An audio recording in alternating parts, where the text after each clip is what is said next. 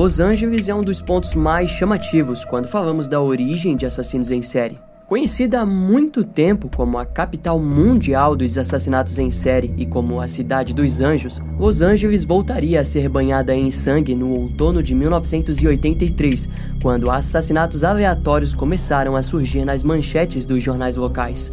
Um invasor domiciliar sádico e cruel estava fazendo uma trilha de sangue que traria a selvageria humana ao seu ápice. A caçada por aquele que ficaria conhecido para nós como o perseguidor noturno e mundialmente como The Night Stalker levaria as autoridades a um nível de estresse nunca visto antes. Em uma época onde criminosos como Ted Bundy e John Wayne Gacy já aguardavam suas sentenças de morte, um novo homem surgiria das sombras para fazer os Estados Unidos estremecer com a presença esmagadora de mais um assassino em série.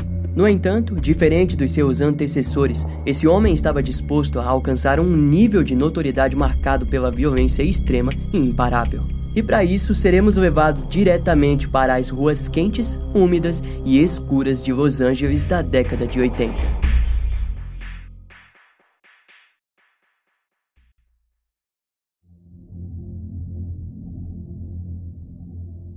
Nos anos 80, o bairro de Glacial Park, em Los Angeles, era um local relativamente pequeno onde todos se conheciam. Quando visitado, as pessoas o descreviam como um bairro calmo para se viver. No entanto, na tarde do dia 29 de junho de 1984, os detetives da unidade de homicídios da polícia de Los Angeles, Jess Castillo e Mike Wynn, se depararam com uma cena de crime horrível.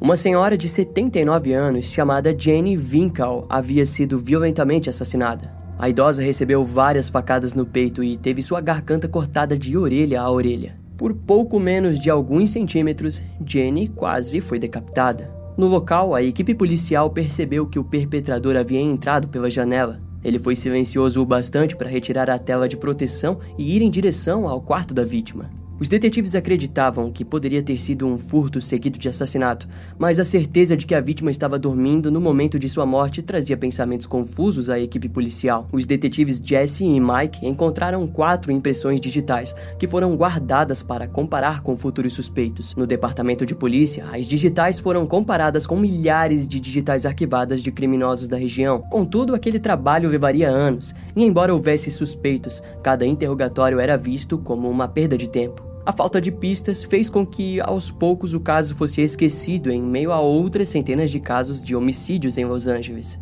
Alguns meses mais tarde, no dia 17 de março de 1985, uma mulher chamada Maria Hernandes, de 22 anos, havia recém-estacionado na garagem do seu condomínio quando foi rendida por um homem que saiu das sombras do local. Ele a encarou por um tempo e depois apontou um revólver .22 para sua direção. E antes que Maria pudesse clamar pela sua vida, o sujeito apenas atirou no seu rosto.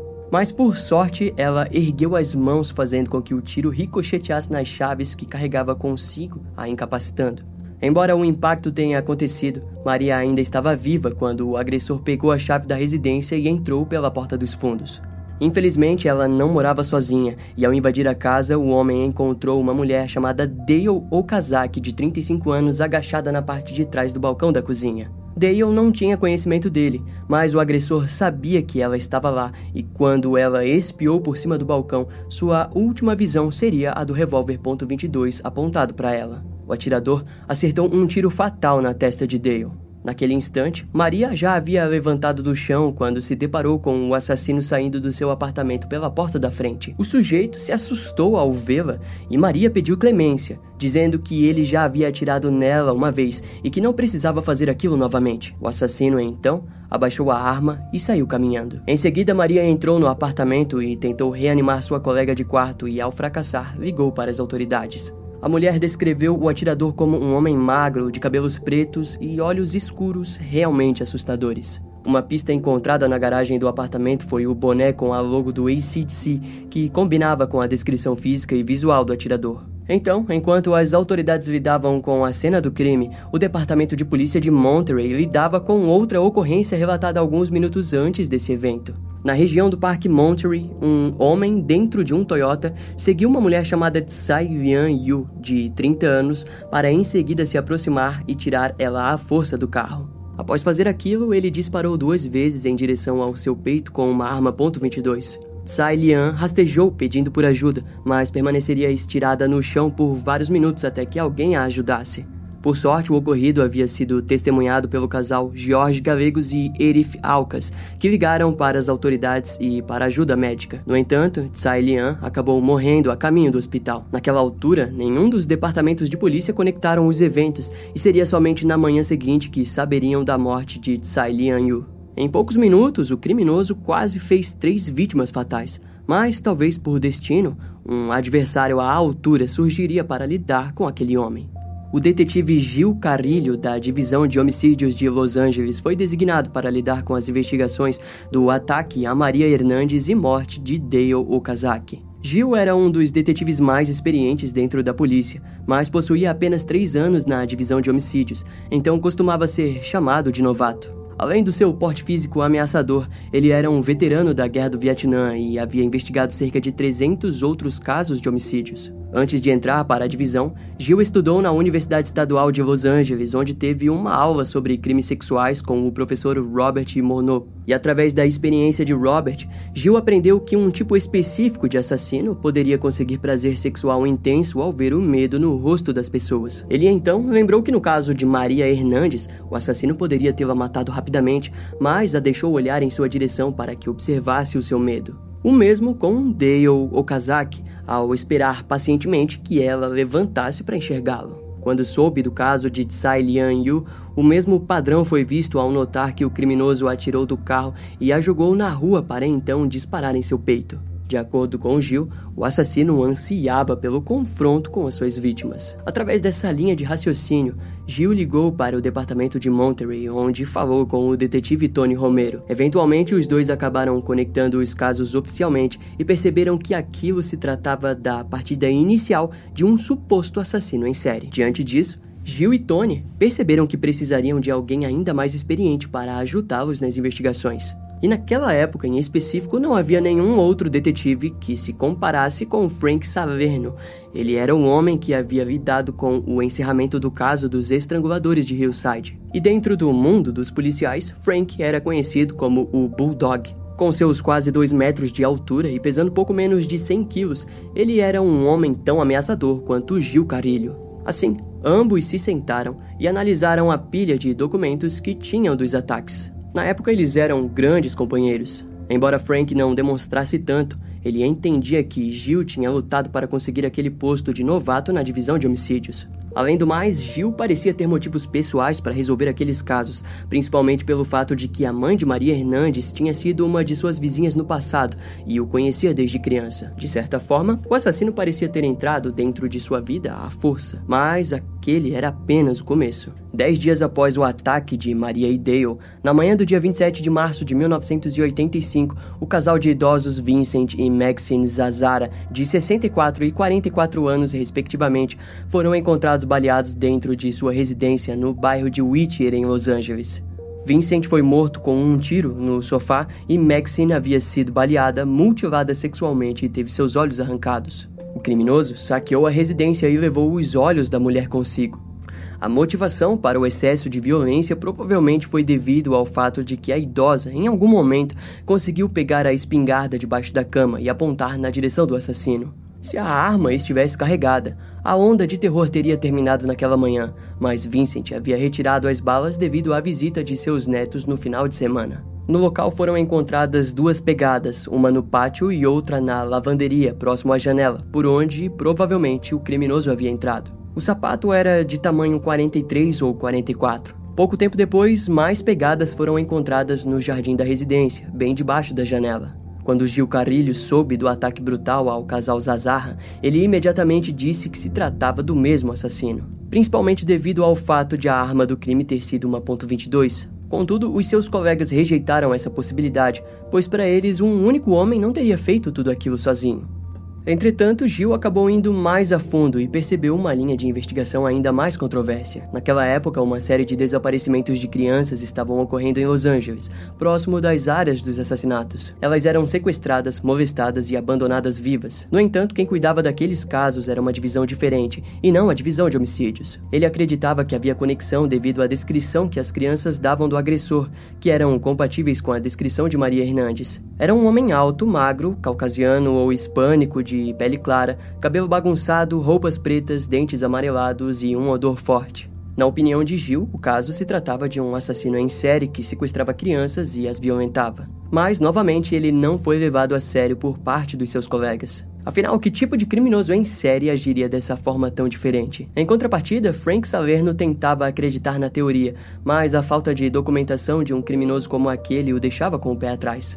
Em abril, Gil teve uma reunião com os agentes de segurança de Los Angeles para compartilhar sua teoria de que o sequestrador de crianças estava envolvido nos assassinatos, mas ninguém acreditou na possibilidade e não compartilharam informações sobre os sequestros de crianças. E assim, no dia 14 de maio de 1985, um novo ataque na região do Parque Monterey foi registrado. William e Lillian Doy, dois idosos aposentados, foram encontrados gravemente feridos em sua residência. O agressor entrou por uma das janelas dos fundos, quando William ouviu o barulho e tentou correr para pegar sua arma, o homem foi mais rápido e atirou no seu rosto. Depois de espancar o idoso, ele seguiu para o quarto onde encontrou Lillian, a qual foi amarrada e algemada. E enquanto o criminoso vasculhava a casa, William acabou se levantando, fazendo com que o invasor voltasse e o espancasse novamente. Em seguida, retornou para o quarto e violentou sexualmente Lillian antes de ir embora. William conseguiu acordar e ligou para as autoridades mas infelizmente, algumas horas depois ele acabou morrendo devido aos ferimentos.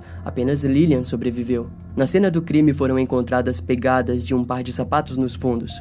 Um molde de gesso foi feito e descobriram que o sapato era da marca Avia. E olha só, a falta de informações entre as jurisdições fez com que aquelas pegadas não fossem compartilhadas com o detetive Gil Carilho. No entanto, naquela mesma altura das investigações, um contato que investigava os desaparecimentos de crianças em Los Angeles ligou para ele e disse que haviam conseguido uma pegada em um dos novos casos registrados.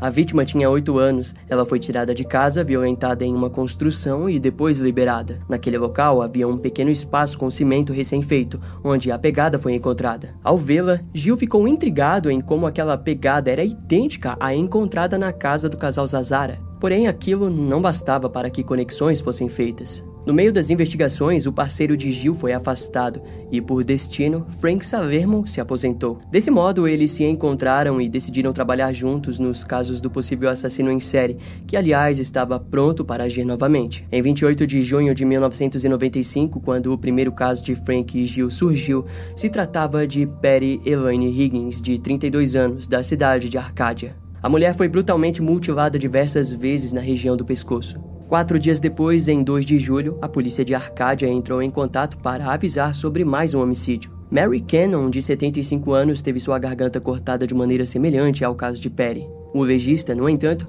disse que ela já estava morta há pelo menos quatro dias antes de Perry. E para piorar, em 5 de julho, a polícia de Sierra Madre, próximo à Arcádia, ligou para o departamento de polícia de Los Angeles e informou um caso de tentativa de assassinato de uma jovem de 16 anos chamada Whitney Bennett. Ao chegarem, Frank e Gil já perceberam ao longe a janela arrombada pelo criminoso. Quando analisada a cena, encontraram vestígios de tecidos e fibras de uma luva de jardinagem. Pela primeira vez, eles perceberam que provavelmente era daquela maneira que ele evitava deixar digitais nas cenas dos crimes. A garota tinha sido brutalmente espancada com uma chave de pneu e teve vários dos seus objetos roubados pelo agressor.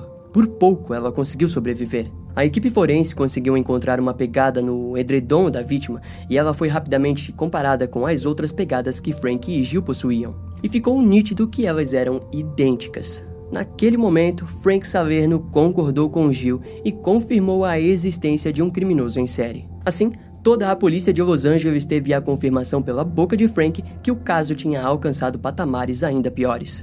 Então, no dia seguinte, em 6 de julho de 1985, mais ou menos a 800 metros da casa onde o casal Zazarra havia sido morto, o adjunto do xerife de Los Angeles, John Rodrigues, foi acordado pela sua esposa Susan. Ela estava irritada e questionou se ele havia aberto a janela da cozinha, que John respondeu dizendo que aquela janela estava emperrada há dois anos. Susan, no entanto, foi persistente ao dizer que tinha ouvido ela ser aberta. John então caminhou até a cozinha e viu a janela arrombada. Então pegou sua lanterna e foi até ela para ver o que havia acontecido. Ao passar a luz, notou que no pequeno jardim havia uma pegada funda. Ele imediatamente ligou para as autoridades e cobriu a pegada com uma caixa. Quando as autoridades receberam o alerta da tentativa de arrombamento na residência de um oficial, eles imediatamente chegaram no local. Gil Carrilho também foi chamado. Ele analisou a pegada e mais tarde o laboratório conseguiu descobrir o padrão na sola como sendo o da marca de tênis Avia. Com isso, também descobriram que não existiam muitos daqueles tênis em Los Angeles.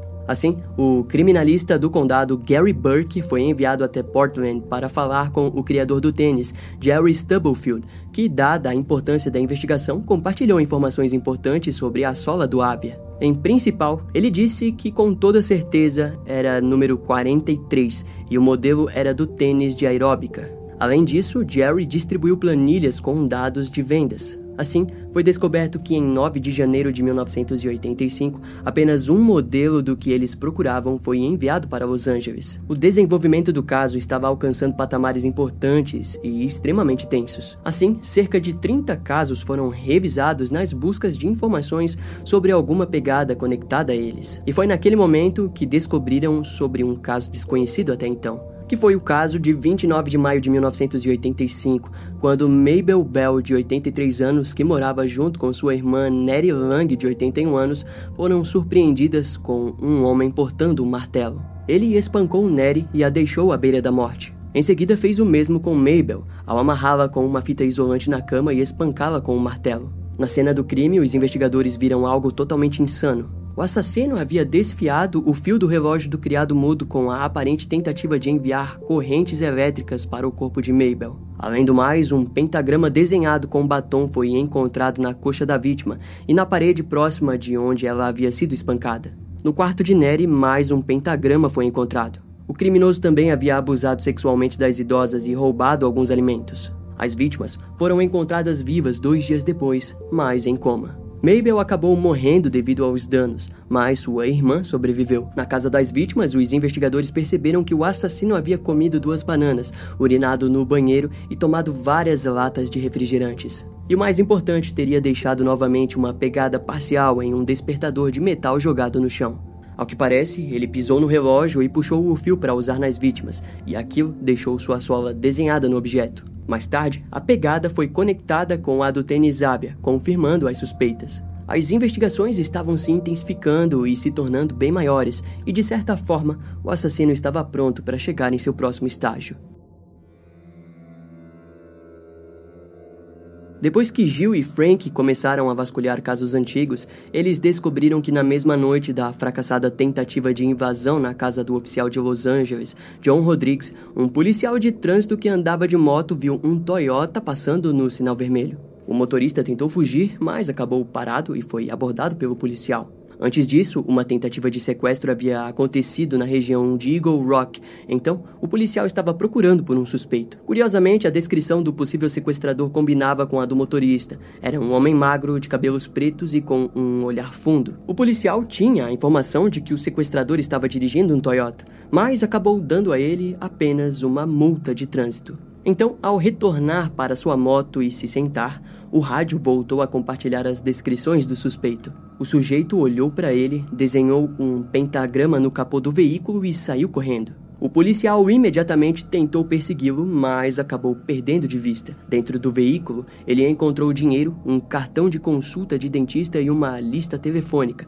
mas esses itens permaneceriam fora do conhecimento de Frank e Gil por um bom tempo. Mas quando finalmente esse evento chegou nos ouvidos de Gil Carrilho, ele ficou no mínimo indignado e, para piorar, não conseguiu acesso ao Toyota apreendido. Sem conseguir ter um descanso, na madrugada do dia 7 de julho de 1985, por volta das 3 horas da manhã, a vice-xerife Linda Arthur ligou para Gil e informou que sua vizinha tinha sido abusada por um homem desconhecido. Por sorte, a mulher atuava como enfermeira psiquiátrica e seguiu as exigências do criminoso de forma calma. Inicialmente, ela não quis falar onde estavam suas joias, fato que fez com que o criminoso desse diversos socos em sua cara.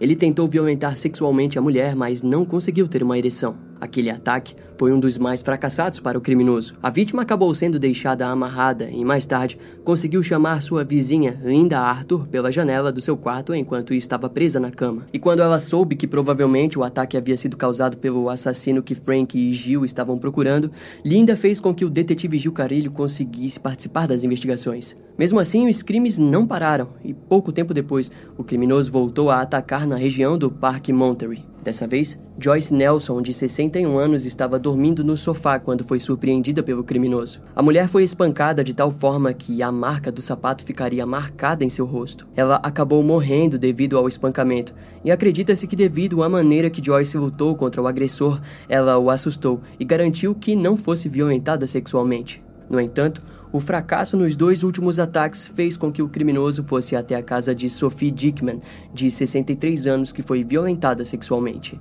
Com aquela onda de ataques e a presença frequente do grande Frank Salerno e seu parceiro Gil Carilho, os jornais começaram a unir os fatos e chamaram o criminoso de o intruso do vale. Outros jornais o chamaram de o perseguidor da meia-noite, mas a alcunha que realmente pegou foi o de o perseguidor noturno. Desse modo, mais de 200 investigadores foram postos para investigar cada pista coletada. Em outras palavras, uma verdadeira força-tarefa havia sido criada. Em 9 de julho de 1985, Frank e Gil finalmente conseguiram a permissão para vasculhar o Toyota apreendido alguns dias antes. Dentro do carro, encontraram o cartão de um dentista de Chinatown. Eles interrogaram o profissional e descobriram que o suspeito tinha ido no dentista antes dos assassinatos anteriores.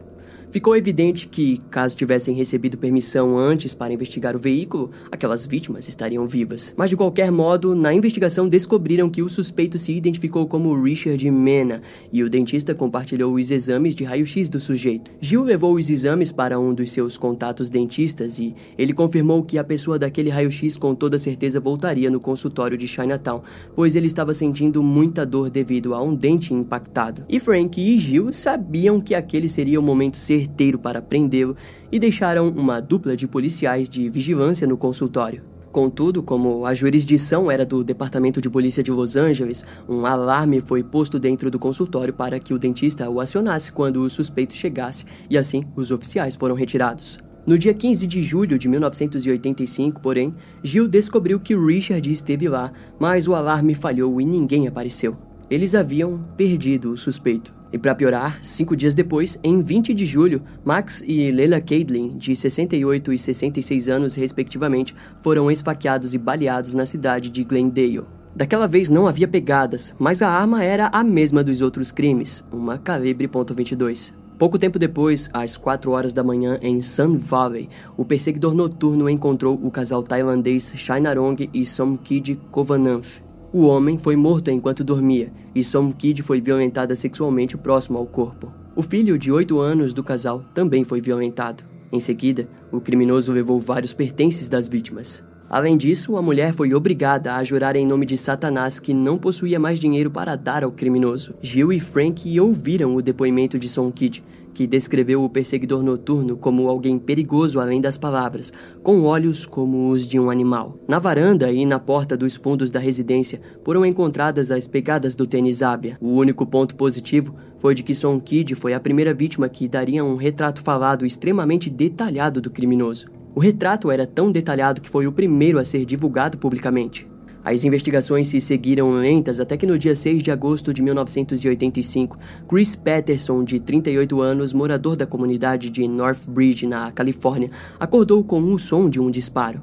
Ao olhar para o lado, ele encontrou sua esposa, Virginia, com um furo de tiro no nariz. Uma bala havia atravessado seu rosto e incrivelmente se alojado na parte da nuca sem acertar nenhum ponto fatal. Chris acabou lutando contra o atirador e percebeu um tiro no lado direito da cabeça, mas não foi o bastante para derrubá-lo.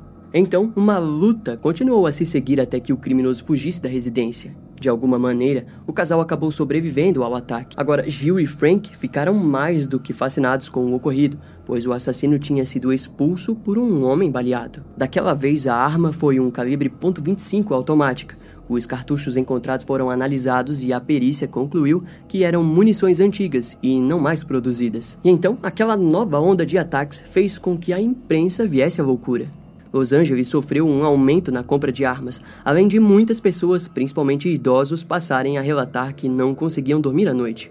Entretanto, o demônio da meia-noite encontraria mais vítimas em 8 de agosto de 1985, quando Elias, de 31 anos, e sua esposa Sakira Aboaf, de 27 anos, moradores da região de Diamond Bar, ao leste de Los Angeles, tiveram sua residência visitada pelo criminoso. Elias acabou sendo baleado na cabeça enquanto dormia. Quando Sakira acordou, o atirador pulou em cima dela e a espancou, violentou e sodomizou. Enquanto isso, o filho da mulher chorava no quarto ao lado quando o criminoso a deixou ir acalmá-lo. Pouco tempo depois, ele a violentou novamente, enquanto a fazia jurar por Satanás que não iria gritar. Após causar todo esse caos horrível na vida daquela família, o perseguidor noturno foi até a cozinha e bebeu um suco de melão, roubou alguns objetos de valor e fugiu. Naquela altura, Gil decidiu que gravaria um vídeo detalhando o perfil do criminoso e dos crimes que ele cometeu para todas as jurisdições e departamentos de polícia de Los Angeles, além de compartilhar em massa o retrato falado e detalhes específicos de sua aparência. Diante da pressão, o criminoso acabou se dirigindo para o norte de São Francisco, onde invadiu a residência de Peter, de 66 anos, e sua esposa Barbara Penn, de 62 anos. Peter foi morto enquanto dormia. Já Bárbara lutou bravamente contra o criminoso e acabou sendo morta com um tiro na cabeça e violentada. O assassino pegou uma faca e entalhou na parede do quarto as palavras Jack the Knife, além de desenhar um pentagrama. E essa frase nós podemos traduzir como Jack, a faca. Em seguida, ele abriu a geladeira, se alimentou, regurgitou o alimento e se masturbou no carpete da residência. No fim, roubou alguns itens de valor e fugiu. Através da análise balística, Gil e Frank estavam certos de que o perseguidor havia se mudado para São Francisco. Na época, quando Frank e Gil foram enviados para São Francisco, eles compartilharam suas informações para o departamento de polícia local. Porém, mais tarde, acabariam descobrindo que a prefeita da cidade, Diane Feinstein, compartilharia todas essas informações com a população. Em uma coletiva de imprensa, Frank e Gil viram ela compartilhar todas as informações confidenciais que eles haviam reunido. Em resultado disso, ficou evidente que o perseguidor pararia de utilizar o tênis da marca Avia e provavelmente mudaria sua forma de agir. Aquilo acabou com meses de investigações. Depois disso, em 24 de agosto de 1985, o criminoso retornou a Los Angeles, onde invadiu a residência de Bill Cairns, de 29 anos, e de sua esposa Inês Erickson. O invasor entrou pela janela dos fundos e foi em direção ao quarto, onde atacou Bill com três tiros na cabeça. Em seguida, pulou em cima de Inês e disse que era o perseguidor noturno. Ele a espancou, violentou e sodomizou. Mais tarde, Inês relataria que ela só foi deixada viva porque deu ao assassino 400 dólares e Bill só sobreviveu depois de passar por uma cirurgia extremamente complicada. Antes de ir, o criminoso disse para avisar a polícia que o perseguidor noturno esteve lá. Uma testemunha chamada James Romero também serviu para informar as autoridades que, no dia do crime, havia tido um encontro com o suspeito. Ele o viu fugindo, mas conseguiu anotar os três primeiros dígitos da placa do veículo. A polícia acabou descobrindo que o veículo tinha sido roubado uma semana antes em Chinatown e que combinava com os números que James anotou, sendo um Perua Toyota 1976 de placa 482 RTS. Posteriormente, o veículo foi localizado em um estacionamento no centro de Los Angeles, mas daquela vez as autoridades encontraram uma impressão digital no espelho retrovisor. Aquele havia sido o primeiro deslize do assassino em série. Naquela época, porém, não havia um banco de dados digital, então eles só poderiam comparar a digital caso encontrassem um suspeito. Enquanto isso, do outro lado da cidade, um homem chamado Jesse Pérez dizia à sua filha que achava que conhecia o perseguidor noturno. De acordo com Jesse, o sujeito era idêntico aos detalhes dados pelas autoridades. A garota sabia que seu pai atuava com algumas coisas ilegais e por aquele motivo decidiu ela mesma ligar para as autoridades de São Francisco. Depois de garantir a proteção do seu pai, Jess contou que o conhecia com o nome de Rick e que seu amigo Felipe Solano também o conhecia. Além disso, ele contou que o tal Rick havia se vangloriado de ter matado um casal de asiáticos em Monterey Park com uma .22. Arma essa que ele acabou vendendo para Jesse, que a levou para Tijuana. Os investigadores foram atrás da arma e a encontraram junto a um rádio que tinha sido roubado de uma das cenas do crime do perseguidor noturno. Quando o tal Felipe Solano foi interrogado, ele admitiu também conhecer o sujeito pelo nome de Rick. Eventualmente, as investigações levaram para mais pessoas que conheciam Rick. Uma dessas testemunhas disse ter visto o homem portando uma pistola automática prata .25, que possivelmente vinha sendo usada nos últimos assassinatos. Nesse momento, um informante da polícia chamado Earl Gregg entrou em contato com os investigadores e disse que possuía um bracelete que poderia estar envolvido nos casos do assassino. Ele disse que o conseguiu com sua sogra, que alegou que ganhou o bracelete de seu namorado Armando Rodrigues, que havia conseguido a joia com um amigo chamado Rick de El Paso. A polícia também descobriu que testemunhas já haviam visto o homem usando um boné do ICTC e que tinha dentes podres. Ao se encontrarem com Armando Rodrigues, os investigadores disseram que ele precisava ajudá-los com um dos maiores casos criminais da Califórnia. Mas ele respondeu alegando que Rick não era o assassino. Os investigadores, no entanto, o jogaram dentro da viatura, onde um deles partiu para cima do homem até que ele finalmente dissesse o nome real do seu amigo. Se tratava de Richard Ramirez, natural de El Paso. Era 30 de agosto de 1985 quando Frank e Gil receberam a informação do nome do suspeito. Imediatamente, através de um banco de dados, Richard foi encontrado e sua digital estava registrada, sendo assim comparada e confirmada como igual àquela encontrada no retrovisor do carro. Ele era um homem com uma ficha criminal leve, no geral possuía alguns roubos, mas nada violento. No fim da noite, uma coletiva de imprensa foi feita pelo Departamento de Polícia de Los Angeles e de São Francisco, onde ambas as jurisdições informaram que o perseguidor noturno se chamava Richard Ramirez. O assassino em série mais brutal e ativo estava prestes a ser preso, mas eles sabiam que ao descobrir que estava sendo procurado, Richard tentaria fugir. Dessa forma, uma guarda com Frank e Jill foi montada na rodoviária de Greyhound em Los Angeles. O encerramento do caso estava próximo, mas antes de conhecer os últimos momentos livres do perseguidor noturno, talvez seja melhor conhecermos os primeiros. Richard Leiva Munhoz Ramírez nasceu no dia 29 de fevereiro de 1960, na cidade de El Paso, no Texas. Filho dos imigrantes mexicanos Julián e Mercedes Ramírez, ele foi o quinto filho de quatro irmãos mais velhos. Seu pai trabalhava em construções de trilhos em uma ferroviária de Santa Fé, enquanto Mercedes trabalhava em uma fábrica de botas. A maior parte da infância de Richard ocorreu nos braços de sua irmã mais velha, Ruth, a qual cuidava dele. Os seus outros irmãos possuíam problemas de saúde e de aprendizagem. Em contrapartida, havia esperança para Richard, que era descrito como uma criança calma, que não chorava muito e que era cuidado por sua irmã Ruth com muito carinho. Diferente do que costumamos ver, a família Ramirez era dedicada a dar a melhor vida possível para seus filhos. Porém, o emprego de Julian nas ferroviárias fazia com que ele ficasse fora de casa por muito mais tempo do que se esperava de um pai. Eventualmente, os dois irmãos mais velhos de Richard, Ruben e Robert, passaram a ter problemas com a lei. Ao que parece, ambos roubavam carros, cheiravam cola e assaltavam casas. Um pouco antes de Richard atingir a puberdade, ele acabou desenvolvendo ataques epiléticos. Segundo os médicos, Richard acabaria sendo curado com o tempo. Mas conforme envelhecia, Algo parecia mudar no filho mais novo do casal Ramírez. Após ser expulso do time de futebol da escola devido a um desmaio em decorrência de sua epilepsia, Richard se viu decepcionado e começou a andar com o seu primo Mike. O seu novo companheiro havia recém-chegado do Vietnã com quatro medalhas no peito. Junto a isso, trouxe várias fotografias Polaroid que continham tortura, mutilação e estupro de mulheres. Mike passou por muito tempo se gabando para os seus familiares sobre o que havia feito na guerra. Sua esposa, Jess, ficou horrorizada com tudo aquilo, mas antes que pudesse fugir, foi recebida por um tiro no rosto do próprio marido. Em 1973, o homem foi levado a julgamento, mas ao alegar insanidade temporária, acabou sendo enviado para um hospital psiquiátrico do estado do Texas. Mais tarde, Richard relataria que presenciar aquilo foi fascinante, pois já estava acostumado com as fotografias e, diante o crime, sentiu curiosidade por fazer o mesmo. Depois que Mike foi preso, Richard se afastou de sua família e muitas vezes dormia no cemitério da cidade para fugir da cobrança do seu pai. Por um tempo, ele também morou com o seu irmão Ruben em Los Angeles.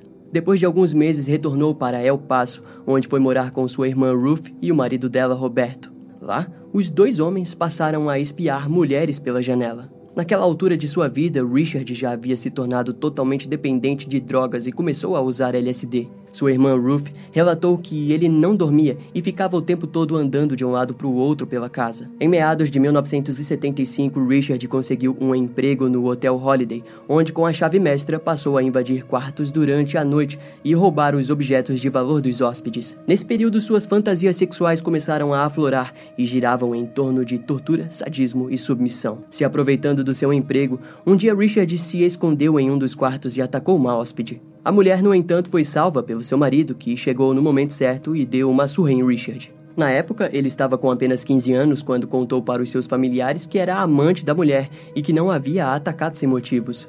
O julgamento acabou não acontecendo porque o casal morava em outro estado e se recusaram a comparecer no Texas. Em 1977, Mike saiu do hospital e a dupla passou a viver junta pelas ruas. No ano seguinte, ele e Richard foram para Los Angeles, onde ambos viveram de forma totalmente destrutiva. Para Richard, tudo o que importavam eram suas drogas, seu heavy metal e suas fantasias deturpadas. Naquela fase, ele passou por um período de questionamento sobre sua religião. Em sua mente, Jesus Cristo jamais o aceitaria devido à sua maneira desajustada, mas Satanás, com toda certeza, o aceitaria inteiramente como ele era. Assim, ele abraçou os ritos satânicos como o seu maior e mais fiel companheiro. Aos poucos, Richard se tornou viciado em cocaína e vivia apenas para roubar e conseguir dinheiro para usar drogas novamente. Entre 1981 e 1984, ele viveu como um andarilho e foi preso pelo menos duas vezes. Devido ao seu consumo excessivo de drogas e açúcares, seus dentes começaram a apodrecer e Richard a cada dia se tornava mais animalesco.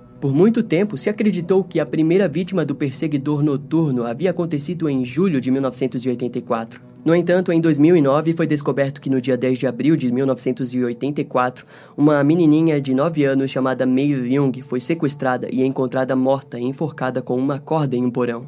A garotinha também foi violentada sexualmente antes de ser torturada. O detetive Holly Perra identificou o DNA coletado na cena do crime compatível com o de Richard e de mais um garoto menor de idade. Sendo assim, essa foi a sua primeira vítima. Em seguida, na noite do dia 28 de julho de 1984, Richard faria a sua próxima vítima, dando início a uma longa lista que foi citada ao longo desse vídeo. Sua onda de horror durou até o final de agosto de 1985, quando ele foi até Tucson, no Arizona, visitar o seu irmão e não soube que o seu rosto estava estampado nos jornais de toda Los Angeles e São Francisco. Ao retornar para Los Angeles, ele percebeu uma presença massiva de policiais disfarçados. Richard ficou receoso, mas conseguiu escapar dentre as centenas de pessoas. Contudo, quando ele estava em uma loja de bebidas de um bairro mexicano, ouviu duas mulheres mexicanas apontando para ele e falando El Matador. Quase que no mesmo instante, Richard percebeu o seu rosto estampado em um dos jornais. Ele tentou sair correndo, mas o dono do estabelecimento já havia chamado as autoridades. Richard pegou um ônibus e seguiu para o leste de Los Angeles, mas dentro do veículo percebeu que um dos passageiros o reconheceu e pediu para parar o ônibus. Quando o sujeito desceu, ele foi direto para um telefone público. As autoridades começaram a receber várias ligações simultâneas que informavam onde o assassino estava. Era uma verdadeira caçada. Richard então saiu correndo e passou pela Interestadual 5, desviando de vários carros em direção ao norte, eventualmente chegando em uma comunidade mexicana de Indiana. Ele tentou roubar um veículo, mas foi impedido pelo dono do carro, que o agarrou pelo pescoço. Richard então correu dos punhos do homem e pulou uma cerca, onde caiu no quintal de Luiz Munhoz, que deu uma surra em Richard. Decidido a fugir, ele foi até outra residência, onde tentou roubar o veículo da filha de um morador que respondeu com agressividade. Novamente em fuga, Richard foi até a casa de Angela de la Torre e tentou pegar o veículo da mulher, mas ela o reconheceu e deu um soco no estômago. O marido da mulher, Manuel de la Torre, viu a situação e pegou uma barra de ferro com o qual deu na cabeça de Richard. Com Richard tentando fugir, Manuel e outros moradores correram atrás dele até conseguirem acertá-lo mais uma vez na cabeça. Ao cair, Richard recebeu mais pancadas e foi mantido no chão até que as autoridades chegassem. Quando foi levado preso, ele estava furioso com o seu desfecho e cuspiu pela janela da viatura em direção à comunidade, instigando a resolverem aquilo com suas próprias mãos. Ao ser questionado sobre quem ele era, Richard respondeu que era o perseguidor noturno. Ele foi levado para a delegacia de Beck, onde Frank e Jill foram interrogá-lo. Richard disse que sabia tudo sobre os dois, principalmente sobre o trabalho de Frank Salerno na captura dos estranguladores de Hillside. De certo modo, Frank era meio que um herói para ele. Aquela atitude deixou ambos impressionados e, ao mesmo tempo, incomodados. No fim, Gil saiu pela porta dos fundos da delegacia e, logo após, Frank Saverno saiu com as mãos no braço do perseguidor noturno. Era mais um dos peixes grandes sendo preso por aquele cara, Frank Saverno. O terror havia finalmente acabado e as milhares de pessoas ao redor da delegacia festejavam com o desfecho do caso. O caso do perseguidor noturno ficou nas mãos do promotor distrital de Los Angeles, Phil Halpin, que queria no mínimo a câmara de gás para Richard Ramirez.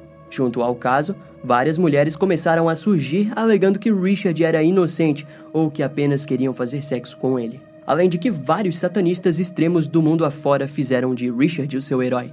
As vítimas que sobreviveram foram chamadas para identificá-lo ao lado de outros cinco homens, onde cada um deles repetia a frase: Não olhe para mim ou eu vou te matar. A maioria escolheu Richard e ficavam visivelmente abaladas ao verem um homem novamente. Em seguida, as testemunhas eram enviadas para um local onde havia cerca de dois mil itens espalhados em cima de uma mesa, onde deveria identificar seus bens roubados. Desde o início, Richard não desejava uma defesa por insanidade. Ele queria se declarar culpado de suas ações, mas o seu advogado público não queria aquilo. Assim, ele demitiu e pediu várias vezes por advogados menos experientes. Na fase inicial do processo, Richard chegou e levantou a mão para que os repórteres vissem o pentagrama desenhado em sua palma, junto ao grito dele louvando seu senhor diabólico.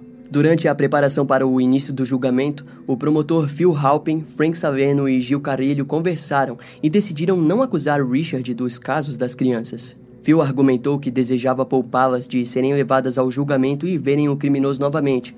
Os três decidiram então não o acusar, pois Richard já enfrentaria 13 penas de morte. Na audiência preliminar, quando a descrição do assassinato de Maxine Zazara foi descrita, principalmente na parte sobre ela ter tido os olhos arrancados, Richard soltou uma gargalhada alta e assustadora. Boa parte das provas da promotoria estavam relacionadas aos vários vestígios de DNA que Richard deixou para trás. Em janeiro de 1989, o julgamento ficou na mão do juiz da Suprema Corte da Califórnia, Michael Chinham. No julgamento, o promotor Phil Halpin trouxe novos itens da culpa, como impressões digitais, pegadas, arma e testemunhas que o identificaram. Algumas testemunhas eram homens que também alegaram que ele havia os violentado sexualmente. A descrição mais comovente veio da vítima Sonkid Kovananf, a qual contou como foi violentada na frente dos seus filhos e diante o corpo morto do seu marido. E Richard respondeu aquilo com um grande sorriso. A deliberação do júri começou no dia 26 de julho, porém, uma das juradas foi morta pelo namorado, levando a decisão a sair apenas no dia 20 de setembro de 1989. Richard foi considerado culpado em 43 acusações. Antes de ser condenado, o criminoso alegou que ninguém o entenderia e que todos eram incapazes disso. Em seguida, continuou o seu discurso dizendo que estava além do bem e do mal. O juiz condenou Richard Ramirez a 13 acusações de homicídio, 5 acusações de tentativa de homicídio, 11 acusações de assédio sexual e 14 acusações de roubo. Sua sentença foi a morte na Câmara de Gás. Ele foi enviado para a prisão estadual de San Quentin, na Califórnia. No dia 3 de outubro de 1996, Richard se casou com Doreen Lyoy, uma escritora e editora freelancer de uma revista. Na época de sua prisão, a banda de hard rock ACDC chegou a cancelar um dos seus shows devido à má impressão que a música Night Prowler havia causado ao ser relacionada ao criminoso. Em nota, a banda disse que o personagem da música era um garoto que entrava no quarto de sua namorada escondido do pai da garota e não um assassino. No fim, Richard Ramirez acabou morrendo de câncer no dia 7 de junho de 2013 no Hospital Marion General, dentro da prisão de San Quentin, na Califórnia. Uma curiosidade final que vale a pena compartilhar é de que em agosto de 1993, os amigos de Frank Salerno fizeram uma festa surpresa de aposentadoria, onde convidaram vários ex-colegas, familiares e familiares de casos em que ele trabalhou. Uma dessas convidadas foi Whitney Bennett, a garota que tinha sido espancada por Richard Ramirez em julho de 1985. Na festa, já com seus 20 anos, ela conheceu o filho de Frank, Mike Salerno, com quem trocou o número e posteriormente se casou. Sendo assim, o arco benevolente que nasceu graças a uma tragédia imensurável. A morte de Richard Ramirez encerrou uma história sombria no mundo criminal de Los Angeles. As vítimas jamais serão esquecidas, mas infelizmente a maneira emblemática do perseguidor noturno também não irá desaparecer. Na série da Netflix, o detetive já aposentado Gil Carilho compartilhou que por muito tempo antes de dormir, ele orava pelas memórias das vítimas, mas também pela alma de Richard. Tanto ele quanto Frank Salerno compreendem que o número de vítimas pode ser ainda maior, significando que possivelmente Richard Ramirez foi um mal que destruiu vidas que não receberam a devida justiça. Esse caso vai ficando por aqui. Eu espero que você tenha gostado. Não esquece de me seguir nas outras redes sociais. Meu Instagram é brian.m, com dois M's, E-M-M-E. E não deixe de conhecer o meu canal no YouTube com os episódios mais recentes que irão demorar um pouco mais para vir aqui pro podcast. Eu vou ficando por aqui, até a próxima e tchau.